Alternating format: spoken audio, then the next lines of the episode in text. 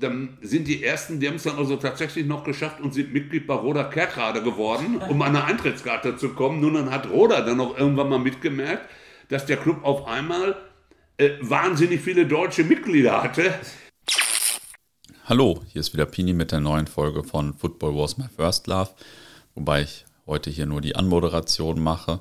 Wir wollen jetzt nach der Zusammenarbeit mit dem Kicker ja den Podcast hier auf etwas breitere Beine stellen ähm, und mehrere Podcaster einbinden, sodass nicht mehr, das nicht mehr so mein Privatpodcast ist, sondern eher so ein allgemeiner Podcast von mehr Podcastern. Und heute gibt der Dennis vom Wattenscheid-Podcast Schwarz und Weiß, das sind die Farben, den ihr auch in der Football Was My First Love App findet, sein Debüt. Ähm, ja, und es geht aber nicht um Wattenscheid, sondern um Schalke, was jetzt dadurch überhaupt erst möglich ist. denn äh, dass es hier nach 300 Folgen, über 300 Folgen mal um Schalke geht, denn ich habe natürlich allgemein ein großes Herz für abgestürzte Traditionsvereine, aber für Schalke-Interviews ähm, sind auf jeden Fall andere Podcaster besser geeignet als ich, denke ich. ähm, wahrscheinlich ist jeder andere Podcaster dafür besser geeignet und ähm, deswegen überlasse ich das Feld mit den Schalke-Interviews auch gerne anderen. Objektive Leute würden aber sagen, dass gleich ein ziemlich interessantes Gespräch mit einem tollen Gesprächspartner folgt, auch mit vielen Anekdoten auf jeden Fall. Daher viel Spaß beim Hören. Ja, hallo zusammen. Herzlich willkommen zu einer neuen Ausgabe von Football Was My First Love. Ich bin hier zu Gast beim Detlef und wir beide reden heute einmal über die Europapokalsaison 1997, die Eurofighter-Saison. Der Detlef ist nämlich Schalke-Fan und äh, hat eine Menge zu der ganzen Sache zu erzählen. Ich würde sagen, du fängst einfach mal an, stellst dich einfach mal kurz vor, ich übergebe dir mal das Wort. Ja, Hallöchen zusammen. Äh, ich bin der Detlef Dahlbeck. Äh, ich bin mittlerweile schon 59 äh, Jahre alt, bin in Bochum geboren, habe danach lange, lange Zeit im Wattenscheid und danach irgendwo in der Pampa in Soest gewohnt und bin Mitglied beim FC Schalke 04 seit 1991 und ja, äh, war wie gesagt, also mal alles Fahrer gewesen, aber das war wie gesagt mal der Fall. Da ist die Gesundheit ein bisschen dazwischen gekommen. Wie bist du zum FC Schalke gekommen? Wie alt äh, warst du damals und wie sah damals im Groben so die Fanszene beim S04 aus? Also da fängt es ja schon an. Also äh, man kann es ja nicht einfach haben. Und zwar folgendes. Ich bin damals am 17.04.1971 bin ich äh, hat mein Vater mich mitgeschleppt, äh, wie das so üblich war, äh, mit dem Bus damals noch, weil wir nämlich noch kein Auto hatten, zum Spiel gegen Arminia Bielefeld. Und wenn man sagt 17.04.1971, dann fällt dann folgendes auf, das war das Skandalspiel. Stimmt. Der hat nämlich Schalke 04 das Spiel verkauft und hat 0 zu 1 verloren. Und da ist dann mein Vater und ich sind dann hier mit dem Bus von Wattenscheid aus äh, nach Gelsenkirchen gefahren, waren vorher im Vereinstor Karl Bosch drin. Und wenn man sich mal vorstellt, am Bundesligaspiel, ich glaube, da waren 12.000 Zuschauer am 17.04. Und äh, es war Regenwetter und ich schätze mal, es waren so oh, 500 Bielefelder, die vielleicht da waren. Eine Fankurve hatten die, hatten die Gästefans nicht, die wurden auf so einer Stahlrohrtribüne untergebracht. Ja, und ähm, ja, ich sag mal, äh, und die Fans von Schalke, die standen damals in einer wirklich wahren Nordkurve, das war nämlich die Nordkurve gewesen. Das ist nämlich, wenn man sich jetzt, jetzt mal eine Glückaufkampfbahn gewesen ist, da wo jetzt ähm, die, die Graffitis der UGE sind. Ja, am Eingang quasi. Ja, wo da groß FC Schalke 04 steht und so weiter und so weiter. Äh, ja, da bin ich dann dementsprechend, äh, äh ja, das war mein erstes Spiel und irgendwie äh, ja, äh, muss mich das wohl irgendwie nicht losgelassen haben. Und auch damals muss man sagen, wie die äh, Fanszene damals aussah, ja, äh, wie soll man sagen, viele, die haben, also ich sag mal, ähm, ich fange einfach mal an bei mir, ich war damals acht Jahre, mhm. Mein Vater hat eine Fahne, eine Plastikfahne auf dem Schützenfest geschossen und meine, meine Oma, äh, die musste also dann innerhalb von zehn Tagen, Gott sei Dank war ich noch nicht so groß, musste die ähm, einen Schal für mich häkeln, was sie auch prompt geschafft hat. Blau-Weiß. Ja klar, einfach nur ne? blau, weiß, blau, weiß und so weiter, weil so Fanartikel, die gab es eigentlich damals noch gar nicht. Ja, alles Selfmade früher, stimmt. Ja. Und ähm, ja, wie, wie war die Schalker Fanszene damals äh, organisiert? Also war da überhaupt eine Organisation drin? Eigentlich nicht. Also man muss sagen, eigentlich äh, ist da gar keine großartige Organisierung gewesen. Ähm, das ist eigentlich, soweit wie ich weiß, äh, der Dachverband ist, glaube ich, 78 gegründet worden. Das ist äh, der, eines der ältesten Fanclubs, ist übrigens hier in Bochum, das sind die Bochumer Jungen vom VfL. Die sind 72 gegründet worden. Ja. Da weiß man, und soweit wie ich weiß, gab es da noch keinen Schalke-Fanclub. Der erste, glaube ich, muss so 1975, 76 gewesen sein. So, und äh, ähm, also da müsstest du eventuell also nochmal Kontakt mit anderen aufnehmen, um die Zeiten davor zu geben. Aber kann ich dir auch noch die entsprechenden Namen sagen? Ja, da können wir ja später ja. dann eventuell mal zu kommen. Ähm, wir wollen heute über die UEFA Cup Saison 96-97 reden. Ähm, was waren bis dato, also das ist ja bis heute irgendwie der größte Erfolg der Vereinsgeschichte, was waren denn bis dato so deine prägendsten Momente, deine, deine schönsten Momente mit den äh, Königsblauen? Da gab es ja bestimmt auch Aufstiege, Abstiege, du hast ja einiges auch erlebt in deiner Fußballkarriere. Ja, da waren also die prägendsten, äh, war also damals, äh, muss man sagen, das 6-6 gegen Bayern. Ja. So, ähm, das war also schon wirklich ein absolutes Highlight. Äh, es waren dann, ähm, wie soll man sagen, äh, negativ, er muss sogar sagen, die negativen Sachen äh, das war damals von den sogenannten 66.000 gegen Blau-Weiß Berlin, wo wir den Klassenerhalt in der zweiten Liga gefeiert haben. dann muss man sagen, war es ja damals noch gang und gäbe, wenn man mal ein Spiel verloren hat, ähm, dass man sich das Stadion angenommen hat und hat das entsprechend verwüstet. Da fallen mir so Stadien, also in Wattenscheid musste meistens immer der Zaun glauben. Ähm, in, in Meppen ist damals mal eine komplette Bierkasse geklaut worden. Äh, und da fällt mir also auch noch so ein Spiel ist, ähm, da haben wir damals bei Hessen Kassel gespielt. Also da sind erst die, äh, die Würstel und Bierbuden zerlegt worden. Mhm. Äh, danach hat man dann also angefangen, den Zaun runterzureißen. Äh, nach dem Moment ist noch nicht alles, ne? kommt noch mehr. Äh, danach hat man also dann die Wellbrecher rausgerissen. Äh, danach ist, hat man dann ähm, die Kasseler, die hat man dann äh, mal kurz besucht äh, weil die meinten, gegen Schalke pöbeln zu müssen. Die hat man dann auch erstmal schon mal erledigt. Ja, ja, und danach war die eigene Mannschaft dran.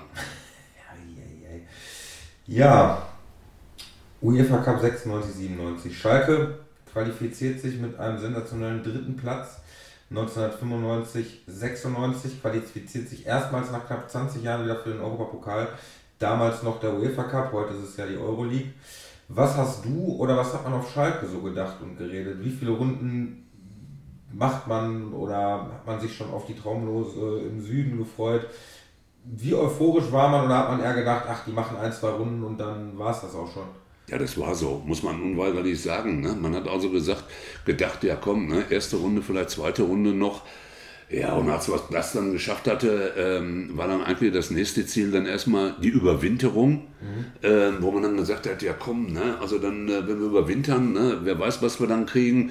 Und natürlich ähm, haben wir dann damals eigentlich geglaubt, bei der, bei der, äh, als wir die Qualifikation hingekriegt haben, also wie damals so Charlie Norman euphorisch gesagt hat, na, wir fahren nach Mailand hin, wir fahren nach äh, Juve hin, wir fahren nach Barcelona hin und sowas alles. Ja, oder äh, stimmt, ich kenne den Ausschnitt kenne ich, der kann man auf YouTube auch sehen, da steht ja. ganz euphorisch, wir fahren nach dahin, ja, nach dahin. Ja, ja, genau so war das. Äh, umso gespannter haben wir natürlich dann, äh, gab ja noch kein Internet oder sowas, äh, haben wir natürlich dann, also ich sag mal, auf die Nachrichten gewartet, ja. äh, wer es denn nun letzten Endes ist. Ja. Ja. Und dann sollte die Geschichte also beginnen bei Roda Kerkrade, also kurz hinter der holländischen Grenze, ist dann wahrscheinlich auch nicht so das erhoffte Traumlos, oder? Nee, also wenn man dann mal guckt, ähm, die Spiele, ähm, oder man so, man hat eigentlich immer über die Europapokalgegner, hat man immer dann äh, bei dem nächsten äh, Spiel gesprochen, egal ob heim oder auswärts. Ja, ja. Und da muss man eigentlich sagen, ja, die hatten alle eine riesen Flippe gehabt, ne? Roda. Besonders muss man ja auch nochmal hervorheben. Also für die Leute, die es nicht wissen, ist direkt hinter der holländischen Grenze, direkt bei Aachen. Fährst bei Aachen in Holland rein und kommst in Kerkrade direkt raus. Ja, da gibt es ja nun auch Geschichten, äh, ne? und damit fangen wir jetzt mal an. Ja. Da gab es dann zum Beispiel den Fanclub äh, Spinetti Schalkonese. Ja. Äh, die kommen aus Herzogenrath, Kohlscheid. Äh, man muss ja mal sagen, es gab ja nicht nur die Mauer in Deutschland, es gab auch eine Mauer, äh, die nämlich Herzogenrath und Kerkrade getrennt hat. Ja. Die, nur mit dem Unterschied, die war also nicht durch Stacheldraht und äh, äh, Selbstschussanlagen und so weiter gesichert, sondern die war vielleicht 50 Zentimeter hoch oder Okay. so ungefähr war die hoch. Ja. Und ähm, ja, und dann natürlich, und in diesem Herzogenrath haben also auch eine Menge Schalker gewohnt. Ja, äh, und da ging es dann schon los. Wie kommen wir denn an Karten ran? Äh, natürlich, die, die erste Sache war, Stand, stand für dich stand denn sofort fest, also trotz dieses äh, ja, nicht so traumhaften Loses, dass du auf jeden Fall dabei bist und wie war das Ganze, also da kommen wir ja schon zu der Frage, wie das Ganze zu realisieren war. Also für dich stand wahrscheinlich direkt fest. So. Also meine Kumpels und ich, wir haben, äh, wir haben alle gesagt, alle. Und äh, egal wo wir spielen, da fahren wir hin. Ja. Jedes Spiel. So, gut. Das Ende, nehme ich mal vorweg, konnte natürlich keiner riechen, was daraus wurde. Ähm, aber wie gesagt, wir haben schon gesagt, wir haben Urlaub aufgespart, wir haben keinen Sommerurlaub gemacht und so weiter. Und ähm, da haben wir gesagt, ja, aber dann kann Kerkrade. Ja gut, da haben wir dem mal gesagt, gut, dann machen wir einen Bus. Dann sind wir also, äh, ich war damals zweiter Vorsitzender vom Supporters Club, dann haben wir also, sind wir nach Quintin hingegangen, was kostet der Bus nach Kerkrade? Ja, und da kam die nächste äh, Enttäuschung. Als dann auf einmal dann herauskam, äh, es gibt nur so und so viele Karten. Ich glaube 1200 oder sowas irgendwie. Ja, Ja. gut, da haben wir gesagt, jo, wir als Allesfahrer, das dürfte ja gar kein Problem sein, da hinzukommen. Äh, wir dann auch mal so gefragt, ja, wie wir dann da hinkommen, ah, gut, machen wir einen Bus und so weiter. Ja, und dann ging es weiter. Äh, dass die Kartenverteilung, natürlich wollen alle hin. So, dann sind die Ersten, die haben es dann also tatsächlich noch geschafft und sind Mitglied bei Roda Kerkrade geworden, um an eine Eintrittskarte zu kommen. Nun, dann hat Roda dann auch irgendwann mal mitgemerkt, dass der Club auf einmal äh, wahnsinnig viele deutsche Mitglieder hatte. Dann haben die den Laden aber auch zugemacht und haben gesagt, so, jetzt keine Mitglieder mehr. Ja, ja. Und dann kam die, äh, die Enttäuschung dann schlechthin, dass wir also äh, in einem Buskonvoi äh, nach Kerkrade müssen. Ja. So, und das Spannende war jetzt, jetzt bin ich wieder bei diesen äh, Fanclubs, äh, die da im Großraum Aachen waren. Herzogenrath. Ja, die mussten natürlich äh, was ganz Besonderes machen. Die sind in dem Falle, sind die dann mit dem Zug nach Gelsenkirchen gefahren, sind praktisch mit dem Bus nach Hause Ja. Und mussten anschließend, die haben dann versucht auch auszubrechen nach dem Spiel, aber die mussten dann auch wieder zurück nach Gelsenkirchen und dann wieder zurück nach Herzogenrath. Also für die war das schon also, äh, etwas mehr Weltreise. Ja, Äh, Europapokal-Feeling auf. ne? Ja, da, also die hatten zumindest ein bisschen gehabt. Und äh, ähm, ja, und somit muss man sagen, äh, war das dann nicht so das Gelbe vom Ei. Also äh, wenn man dann guckt, das erste Heimspiel, da war ja dann auch legendär. Äh, weil da war natürlich, ich sag mal, obwohl im, im Parkstadion ja eine ganze Menge an Zuschauern hin, äh, reinging, ähm, war also deutlich weniger gewesen, weil es durften damals nur, auch nur Sitzplätze verkauft werden. Ja, ja. Aber trotzdem konnte man von Roda Kerkrade lernen. Weil wir haben uns nämlich gewundert, wieso packen die so viele Zuschauer im Stadion rein? Und äh, von den Holländern kann man manchmal lernen. Die Holländer, die haben nämlich Folgendes gemacht. Im, die haben die Karten, die in der Kurve waren, als Sitzplatz verkauft. Nur da war überhaupt kein Sitzplatz. Das, was sie gemacht haben, war, sie haben gleichzeitig ein Sitzkissen mitverkauft. Ah. So, und äh, somit hat man also eine Karte für Kerkrade gekauft und gleichzeitig so ein Sitzkissen dazu. Und äh, was auch Schalke dann später dann bei den anderen Spielen dann auch übernommen hatte. Ja, ich erinnere mich, da gibt es diese blauen Sitzkissen und da waren dann jeweils die äh, Logos drauf mit Ja. den, äh, von Schalke und dem Gegner, genau. Ja, die sind heute eh bei Wert, ne? ja, ja, die, also die sind heute, bei eBay gehen die gut weg, das stimmt. Ja. Ähm, ja, und dann begann das Ganze. Schalke hatte also zuallererst das Heimspiel oder ging es zuerst nach Kerkrade? Nee, wir hatten erst das Heimspiel gehabt. Und äh, ähm, ja, da wussten wir aber auch schon sofort, wir haben das Ding 3-0 gewonnen Ja, und da wussten wir jetzt auch schon sofort, so, das war's, weil äh, wir waren damals in der Lage gewesen, dass wir eigentlich, muss man sagen, also zu jedem Spiel also immer ein Tor geschossen haben. Ja. Und äh, äh, da wussten wir also, komm, wir machen die Hütte, dann hätten die schon äh, fünf machen müssen. Und äh, ähm, da muss man auch sagen, da- da bestand überhaupt kein Restrisiko. Da waren wir eigentlich schon sicher, komm, das war's. Aber wir hatten ja gesagt, man fährt alle Spiele und so sind wir auch gefahren. Ja, und äh, dann fährst du, wie gesagt, äh, natürlich auch ja, mit, äh, mit so einem Gedanken, du sagst, komm, das Ding ist gelaufen, ne? du, du, du wirst dir dann wahrscheinlich irgendwie, also nicht einen schönen Tag in Kerkrade machen, das ist ja dann auch nicht allzu weit. Ähm, Aber Pustekuchen. Ja, wollte ich nämlich gerade fragen, welche besonderen Erinnerungen bleiben dir denn eigentlich so dann von der Auswärtsfahrt nach Kerkrade? Aus der Stadt, dem Stadion oder, also man muss jetzt dazu sagen, Schalke hat in Kerkrade 2-2. 2-2. Also zu keinem Zeitpunkt, Schalke hat das gemacht, was sie mussten ne, ja. auf dem Feld. Aber wie war das Ganze aus Fansicht? Wie ja, war eine einzigartige Katastrophe. Also äh, fangen wir an. Also erstmal zum Sportlichen muss man sagen, ein Tor davon hat übrigens ein gewisser David Wagner gemacht, äh, der jetzt bei Norwich City wieder Trainer ist. Ja. Äh, und erfolglos dann auf Schalke, wie viele Trainer waren und ja. auch dann bei Young Boys Bern. Ja, und die Fahrt hier war im Prinzip war das folgendermaßen. Wir sind also dann äh, in Gelsenkirchen in die Busse eingestiegen, mhm. sind dann also äh, nach Kerkrade gebracht worden, ohne Zwischenhalt, ohne alles. Dann, äh, die Busse haben dann also, ich sag mal, da an dem Stadion gehalten. Mhm. Und das Stadion muss man sagen, ja, wie will ich das vergleichen? Das sah ungefähr so aus wie die Glückaufkampfbahn. In etwa. Also, äh, also äh, da war also eine Tribüne, mhm. äh, ja, und der Rest, der war unüberdachte Stehplätze. Und die Stehplätze, wie die als Sitzplätze umfunktioniert wurden, war ja klar, man kam nicht in eine Stadt rein. Du kamst auch gar nicht großartig aus dem Stadiongelände weg. Das ist natürlich dann. Ja, und äh, wie ich schon sagte, die, äh, die aus Herzogenrath, die wollten, beziehungsweise Kohlstadt, die wollten dann nach dem Spiel, wollten die sie vom Acker machen, nur das ging überhaupt nicht. Da war alles hermetisch abgeriegelt. Du kamst also nur aus dem Gästeblock raus, musstest wieder in deinen Bus rein und bist dann also wieder entsprechend dann nach Hause gekarrt worden. Ja, und das war also äh, ja, Auswärtsfahrt im Europapokal. Ja, eigentlich muss man sagen, so wie wir sie überhaupt nicht haben wollten. Ja. Und so. Äh, äh, also da ist ja von vorne bis hinten wirklich alles schief gegangen. Ja. Los vom Kerkrade, dann diese, diese Fahrt, wie du sie gerade beschreibst. Also das ist ja dann macht ja dann eigentlich absolut gar keinen Spaß. Der durfte auch nicht gesoffen werden. Der, der kam ja auch noch dazu.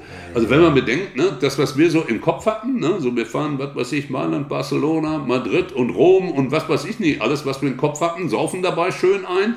Äh, ja, nichts ist passiert. Ne? Es war eine organisierte Busfahrt, äh, wo nichts zu saufen gab. Äh, äh, wir konnten von der Stadt nichts sehen, wir konnten keine Frikandels essen, äh, ja, wir, wir, konnten gar nichts. Ja, da macht ein Bundesligaspiel mehr Spaß, ne? Also ich kann mich an kein Bundesligaspiel erinnern, ne, bestimmt wirklich nicht, also, äh, äh, wo sowas schon mal war. Ja, und das war dann, da waren wir platt. Ja. Der Assauer, der hat ja dann sozusagen noch eine ganz besondere Erinnerung aus Kerkrade mitgenommen. Kurz darauf saß ja Hüb Stevens auf der Schalker Trainerbank. Der hat ja bis heute eine ganz besondere Beziehung zum Verein. Ähm, ja. Willst du zu dem auch was sagen? Ja, äh, man hat sich natürlich überhaupt keine Gedanken gemacht über den Trainer, weil er bei Kerkrade auf der Bank sitzt. Ne? Und äh, dann ist dann also, ich sag mal, weil Jörg Berger hatte nun noch eine bestimmte Geschichte gehabt, der hat uns ja auch schon mal vom Abstieg gerettet, hat genau. die Truppe dann auf Platz 3 gebracht. Äh, ja, und auf einmal äh, war da ein Heimspiel gewesen, da hieß es, äh, äh, die haben den Berger rausgeschmissen.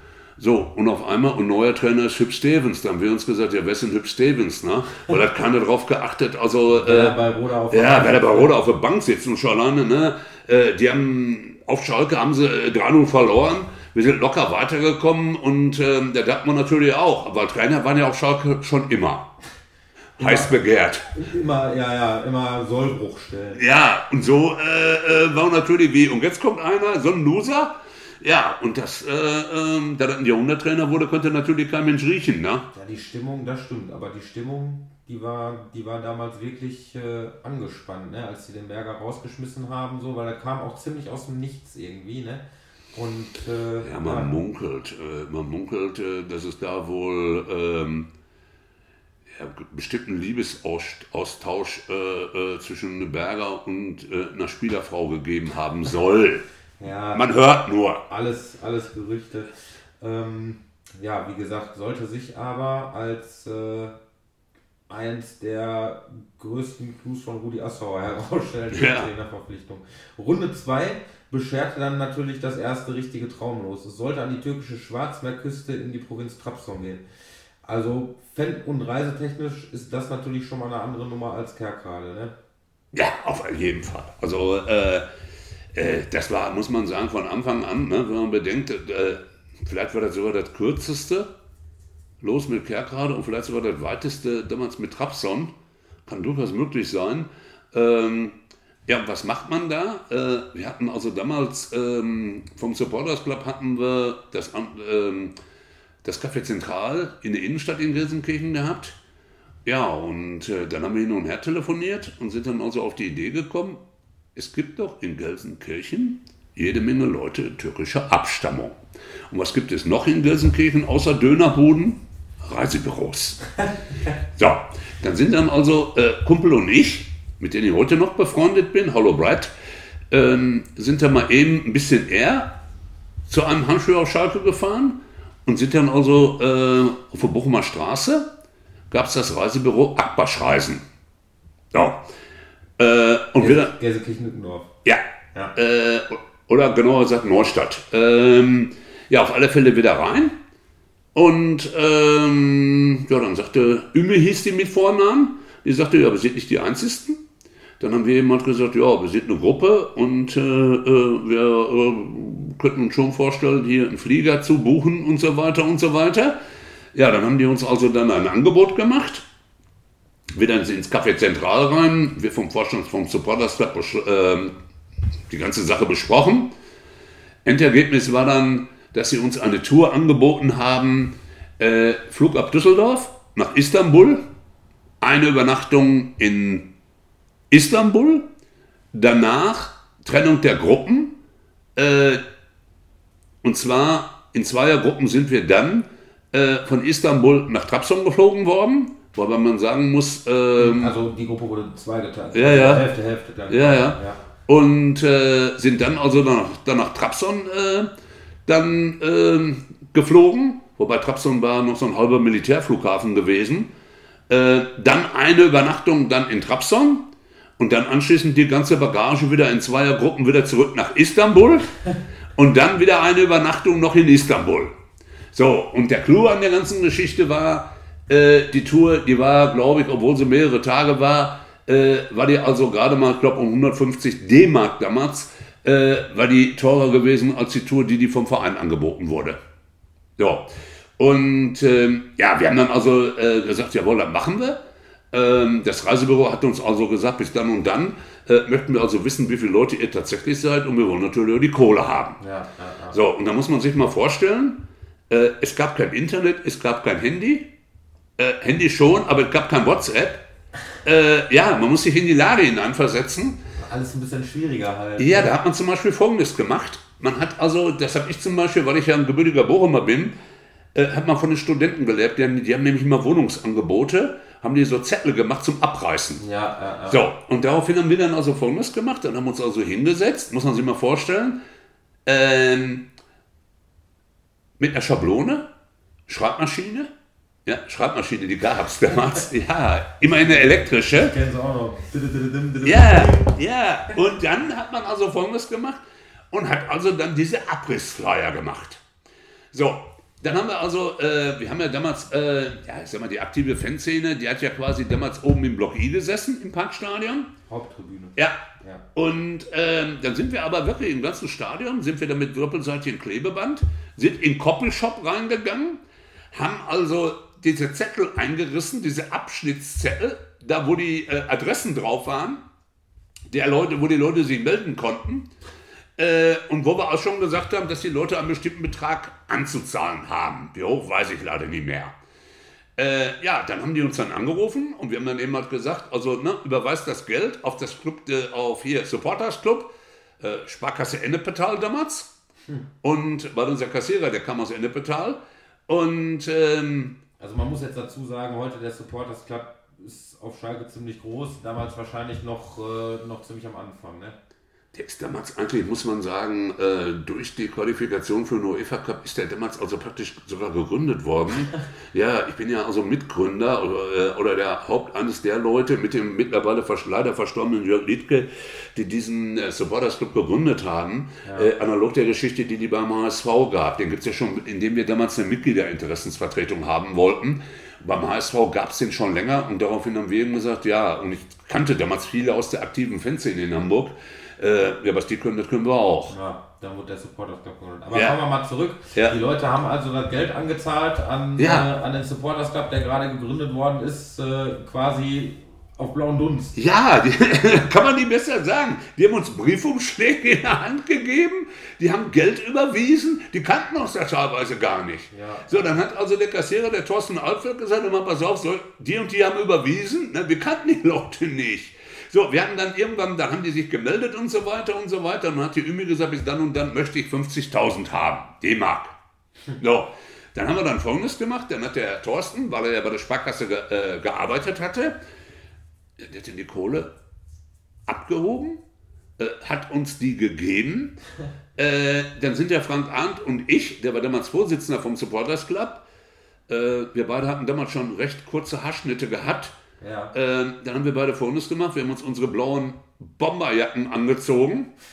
Ähm, und wahrscheinlich für einige überhaupt nicht vorstellbar, haben uns die 50.000 aufgeteilt, haben uns die in die Bomberjacken ge gepackt und sind durch vom Café Zentral durch den Gelsenkirchener Hauptbahnhof zu Aquasch-Reisen hin. Das ist heute, das, also wirklich, Sozialer Brennpunkt nennt Ja. man das. Oder auch Bronx. ich würde da, also ganz ehrlich, ne, mit, mit 50.000 in der Tasche würde ich, würde ich am Gelsenkirchen Hauptbahnhof und ich komme hier aus dem Ruhrgebiet, ich komme aus Wattenscheid, das ist direkt neben Gelsenkirchen. Ich fahre quasi täglich, glaube ich, daher oder, oder fahre ich daher. Ich würde da jetzt nicht unbedingt mit 50.000 in der Tasche durchlaufen. Also will doch niemals mit 1000 herlaufen. Nee, nee, nee. Aber wie gesagt, ihr lauft dann da durch zu, zu dem Laden hin, dann ist ja schon mal, das ist ja schon mal eine geisteskranke Sache. Und dann? Ja, dann sind wir dann dahin und haben da irgendwie äh, die Kohle auf den Tisch gelegt. Und äh, äh, ja, und dann sagte sie bis dann und dann, äh, äh, ich glaube, da war dann nochmal 25, die haben wir dann auch noch zusammengekratzt. Ja, und ähm, dann ging eigentlich, ähm, ja, das Schlimme ist, ich kann es nicht beweisen, äh, weil ich war damals einer der wenigen, die, die schon ein Handy hatten. Und da haben wir auf einmal gemerkt, Kommerzialisierung. Und zwar ganz einfach, man muss sich vorstellen, wir total aus der aktiven Fanszene, äh, ja, richtig Hi, wir waren ja Hi danach dahin. Ja, Ey, ja. Da war ja das erste richtige Auswärtsspiel. Ja, und auf einmal äh, kommt dann das äh, Partnerreisebüro von Schalke 04 dann an. Und ich hatte damals schon als einer der wenigen ein Handy gehabt äh, und hat dann also angerufen und hat gesagt, also äh, Michael Dahlbeck, äh, Sie wissen hoffentlich, was Sie machen. Sie kriegen keine Karten.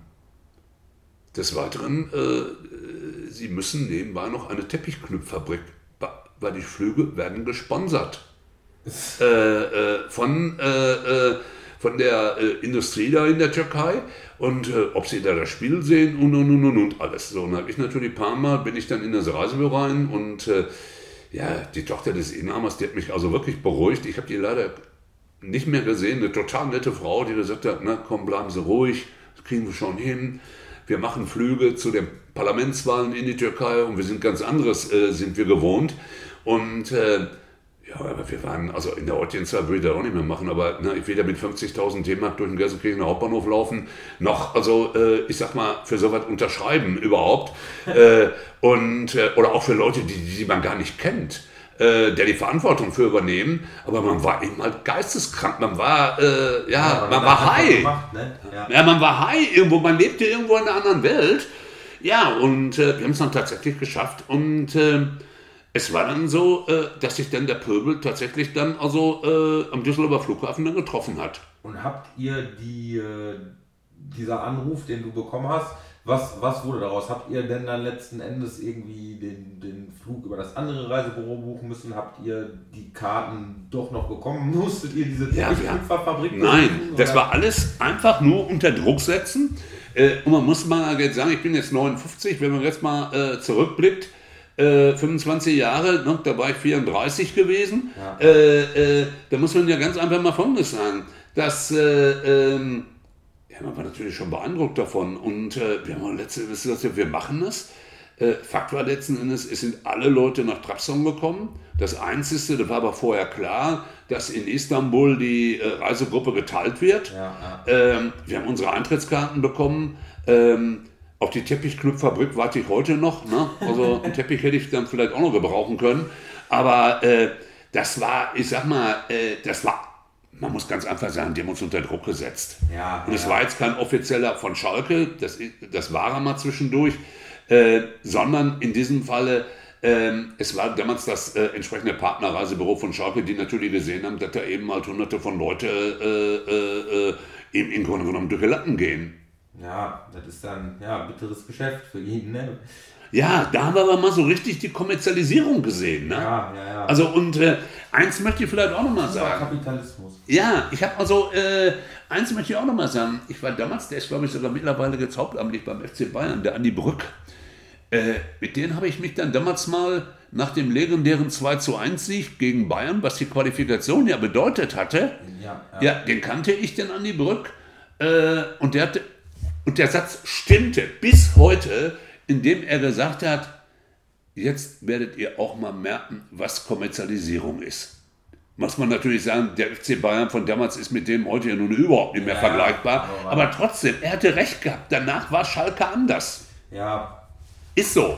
Äh, und wie gesagt, und die Worte von Andi kann ich in diesem Falle nur bestätigen. Ne? Ja, nach dem Ganzen wurde ja, aber da kommen wir ja später auch nochmal drauf zu sprechen, ne, dann ging es erstmal richtig los, da wurde dann auch äh, die Arena dann gebaut und... Äh, und so Ja, aber alleine das schon. Wie zum Beispiel eine organisierte Reise so, ne? Hat es früher nicht gegeben. Oder Partnerreisebüros und sowas alles.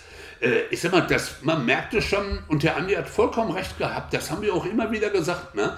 Äh, äh, dass also äh, sich der Verein da schon so ein bisschen gedreht hat. Ja.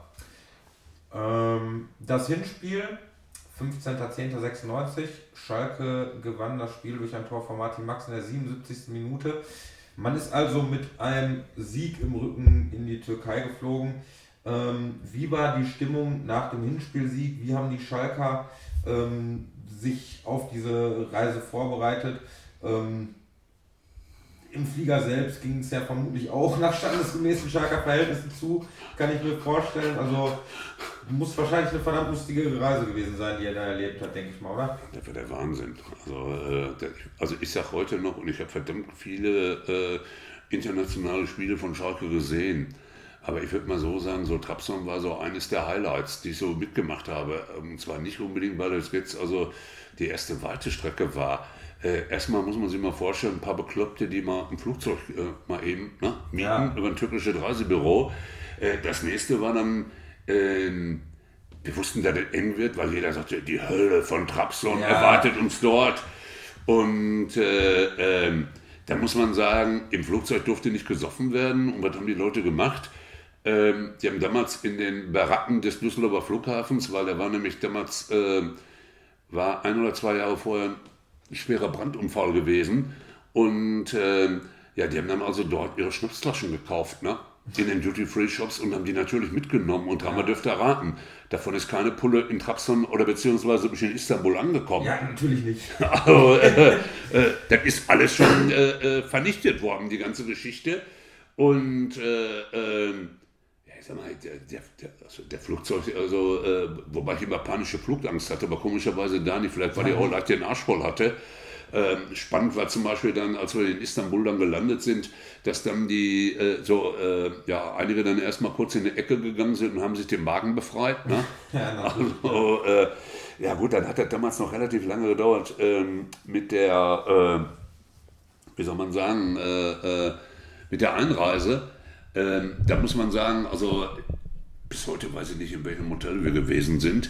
Äh, ich kann auch Folgendes sagen, äh, so als eine der Organisatoren und Verantwortlichen, ähm, ich habe beispielsweise nicht im Hotelzimmer gepennt, sondern ich habe, weil ich Angst hatte, den Anschlussflug zu verpassen, habe ich mitten in der Hotelbar geschlafen, direkt an der Theke. ja, und habe also äh, ja, den Leuten klipp und klar äh, hab gesagt, Leute, macht mich wach. Ja, ja. Weil wenn ich also einmal im, im Bett liege, Dann liege ich da. raus, ja. ja. und ich sag mal, das wäre mir wahrscheinlich nach dem, weiß nicht, 50. internationalen Spiel völlig egal gewesen. Aber die sind einfach dann dabei sein. Und ähm, ja, dann sind dann die, wie gesagt, die Reisegruppen, die sind dann entsprechend dann geteilt worden. Äh, nebenbei ist man dann damit äh, ja, vertraut gemacht worden, dass einer mal eben kurz eine, eine Badezimmertür zerlegt hat. Äh, was merkwürdigerweise hat man dann festgestellt, im türkischen Fernsehen sogar war. Ähm, ja, wobei ich kann dem Jungen ja noch niemals einen Vorwurf machen. War einer, äh, war einer von der Szene gewesen, von der Gelsen-Szene. Ja, die Tür ging nie offen, ne? da ist er einfach offen getreten. Ja, und Äh, dann ging es dann, wie gesagt, nach Trabzon weiter. Ähm, wir haben dann, äh, äh, ja, als die Maschine ankam, standen dann da Soldaten mit äh, Maschinengewehren. Und äh, wir sind dann also mit Bussen dann zum Hotel gebracht worden, was etwas außerhalb war. äh, sind dann wieder mit dem Bus oder mit Dolmusch-Taxen, die gab es da auch. Jeder, der mal in der Türkei wieder weiß, was das ist, das sind so kleine, äh, so Neun-Personen-Taxen. Ja. Äh, sind dann also dann äh, nach, äh, nach Trabzon gebracht worden, wobei man ja sagen muss, Trabzon ist ja kein Dorf. Ja, und das Interessanteste, was da war, ähm, man hat das halbe Ruhrgebiet gesehen, und zwar nicht auf Schalker Seite, sondern von Bewohnern von Trabzon, die dann sagten, ey Alter, komm rein. Ne? äh, wo kommst du denn weg? Ja, von der Bohumer Straße. Ähm, oder wo kommst du denn weg? Äh, ja, Dortmunder Norden. Ne? Komm ruhig rein. Willst du einen Tee trinken? Ja, und dann hat aber Schalke äh, mit ihrem Partnerreisebüro, haben die da irgendwo, äh, haben die da eine Fete organisiert. Interessanterweise gab es abgelaufenes Fs, das war uns aber auch egal, Hauptsache es hat geknallt. Und äh, ja, ich sag mal, äh, auch die Fahrt dann beispielsweise zum, äh, zum Stadion, ähm, ja, ich sag mal, äh, das war, äh, weiß ich nicht, äh, wir waren hoffnungslos, ne? weil wenn man gesehen hat, also ich glaube, das niedrigste Ergebnis war 5-0, wie wir verlieren würden, wie die türkischen Fans uns immer gezeigt hatten, ne? 5-0 und 8-1 und das weiß der Kuckuck nicht alles.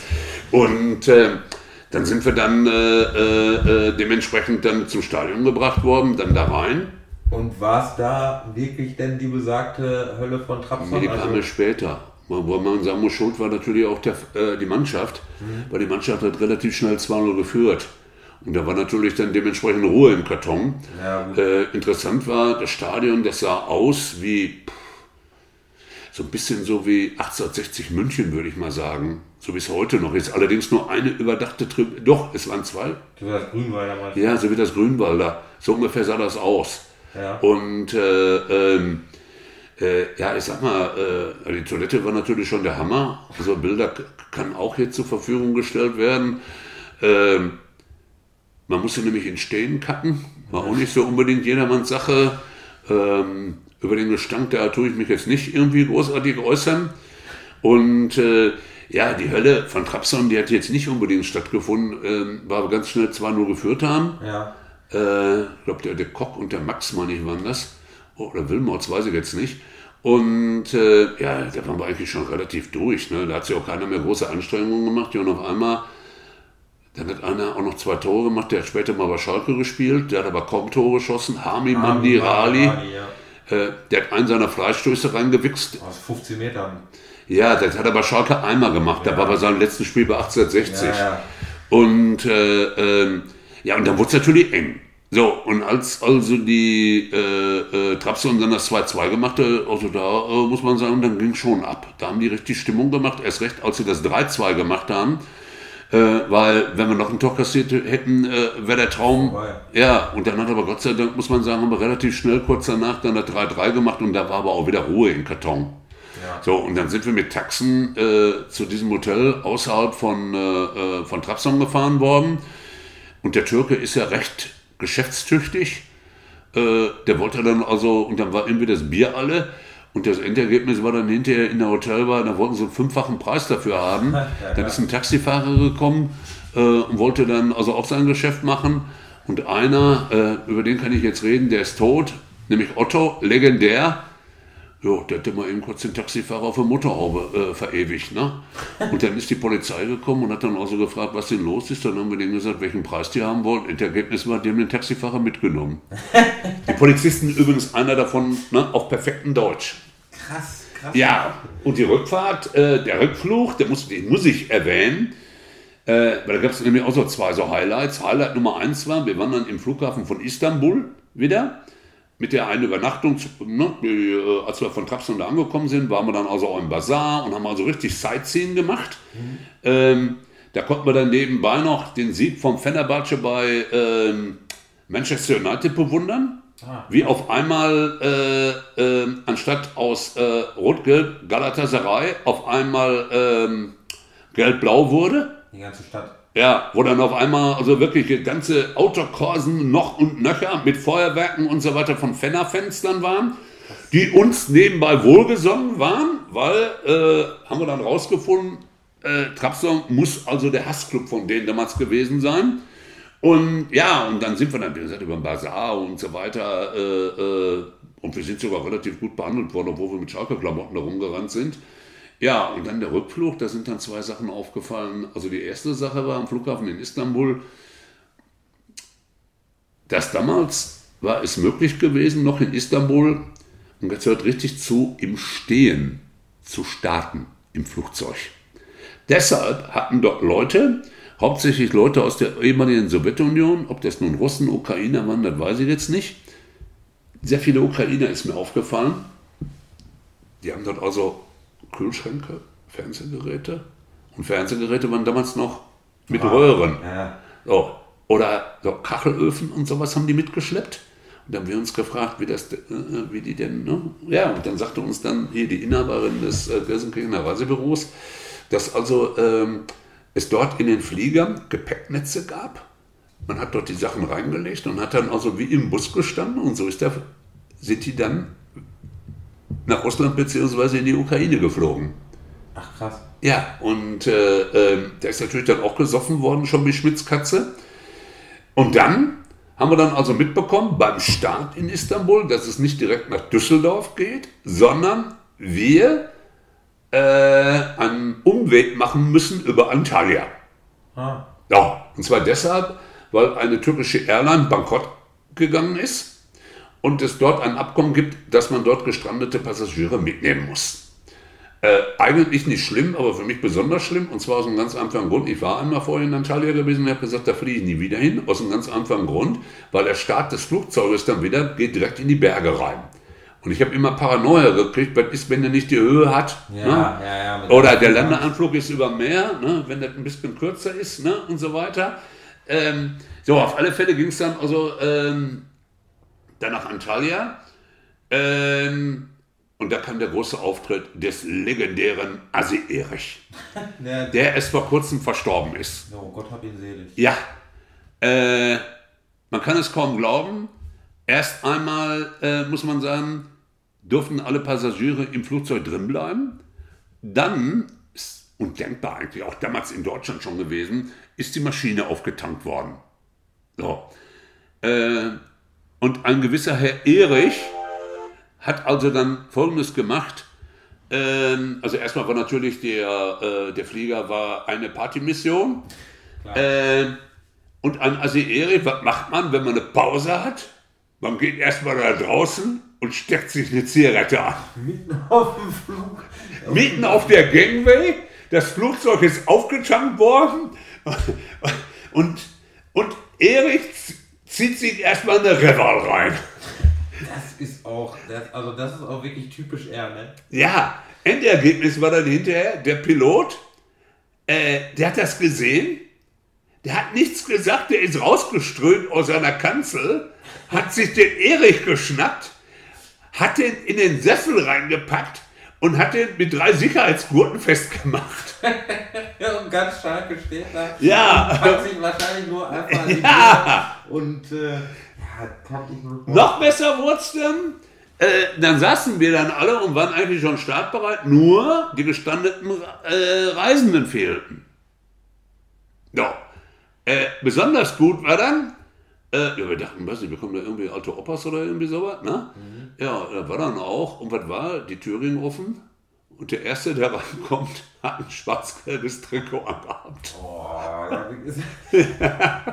also, äh, der Mann meinte natürlich, er wäre selbstverständlich auch Schalke-Fan, ne? aber das hat nichts mehr geholfen. Ne? Was aus diesem Mann wurde, könnt ihr euch vorstellen. Ja. äh, rundherum muss man sagen, äh, ich könnte noch eine Stunde über Trabzon erzählen, war eine gelungene Tour. Also man hat auch, äh, muss man sagen, stimmungstechnisch, sauftechnisch, in sämtlichen Sachen muss man sagen, also voll überzeugt. Partytechnisch stark. Im Achtelfinale kam dann der FC Brügge zu den Knappen. 19. November 96, es ging zuerst auswärts ins komplette Schneetreiben nach Brügge. Wie seid ihr da angereist? Wie war die Stimmung unter den Schalkern? Brügge vermutlich dann nicht so cool wie Trabzon, aber bestimmt äh, sind auch da eine Menge Busse gerollt, würde ich mal schätzen, oder? Ja, wie viel weiß ich jetzt gar nicht. Also ich weiß nur, die Hintertortribüne, die war voll und dann waren noch auf, äh, auf irgendeiner Haupt, auf der Haupttribüne waren noch einige. Äh, wobei das Stadion war damals noch nicht umgebaut gewesen. Mhm. Und äh, Ja, im Gegensatz zu Kerkrade äh, war es dann also auch, äh, dass man also immer in Konvois dahin fahren musste.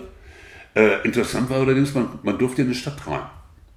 So, und äh, wobei man sagen muss, also viel weiß ich nicht mehr, aber trotzdem muss man sagen, dass Brügge eben eine hervorragende Stadt ist, heißt nicht für umsonst Venedig des Nordens. Ähm, Sehr beliebtes Urlaubsziel auch. Ja, und geht ja dann weiter Ostende und so weiter und so weiter. Und äh, nein, aber auch so, die Stadt ist wunder, wunderschön, haben wir natürlich nie gemerkt, weil wenn man zum Fußballspiel fährt, ja, muss man einfach einsaufen. Die, Kneipen an, ne? ja. ja, ja. und äh, wir haben uns also zumindest dann, also es war da nichts Besonderes. Wir haben da also, äh, äh, wie soll man sagen, äh, äh, äh, uns einfach den Kopf nur dicht gehauen. Und mehr war das nicht, dann sind wir dann irgendwie dann zum Stadion dann hin.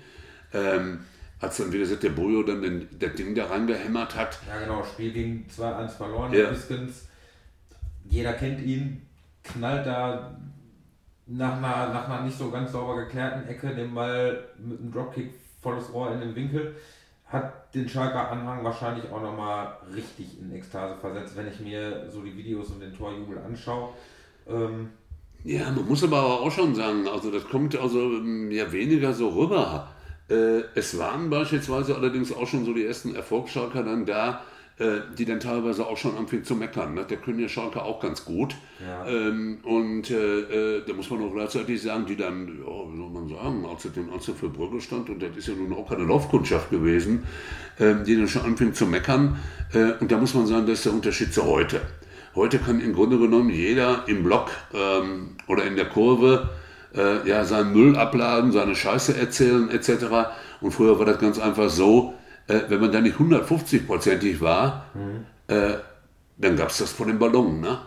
Dann hat man, dann hat die Szene solche Leute dann mal eben kurz auf der Toilette begleitet. Ja. So, und, äh, und da muss man sagen, da sind dann einige, die haben dann wirklich auch ein paar auf die Fresse gekriegt. Ne? Ich sage das so ganz deutlich. Ähm, und äh, dann wurde auch Gott sei Dank die Stimmung besser. Ich weiß nicht, woran das gelegen hat. Das war eigentlich so das erste Mal so richtig. Ähm, ja, weil wahrscheinlich auch schon die Erwartungen entsprechend hoch waren. Und ansonsten, dann sind wir dann auch, ähm, da wollten die Brügger, die wollten uns dann also auch besuchen. Mhm. Äh, da waren dann allerdings dann, also ich sag mal, äh, die belgische Polizei ruckzuck dann dazwischen, ja. wobei die äh, gleichmäßig ausgeteilt hat. In beide Richtungen. Ja, äh, weil die haben ausgeteilt. Ne? Also äh, die haben nicht gefragt, wer da steht. Und äh, ja, und somit muss man sagen, ist Brügge eigentlich so eines der wenigen unscheinbaren Spiele. Also Kerkrade, ne, das war eben halt das Highlight. Äh, oder erstmal überhaupt die Besonderheit, international wieder zu spielen. Trabzon eben halt.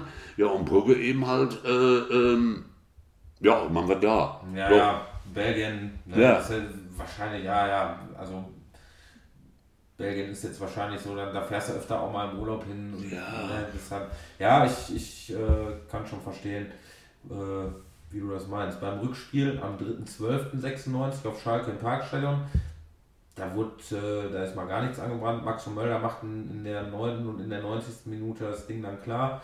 Mit Sicherheit äh, war aber der Tag auch ein bisschen größer und spannender, als ich das jetzt hier irgendwie mal eben so salopp beschreibe. Oder der kann ja auch nicht viel zu sagen. Also äh, man hat eben halt, wie gesagt, dieses Ding, natürlich hat man gebibbert eben halt, ne? ja, nachdem ja, wir dann ja. 1-0 stand, hoffentlich kriegen wir keinen rein.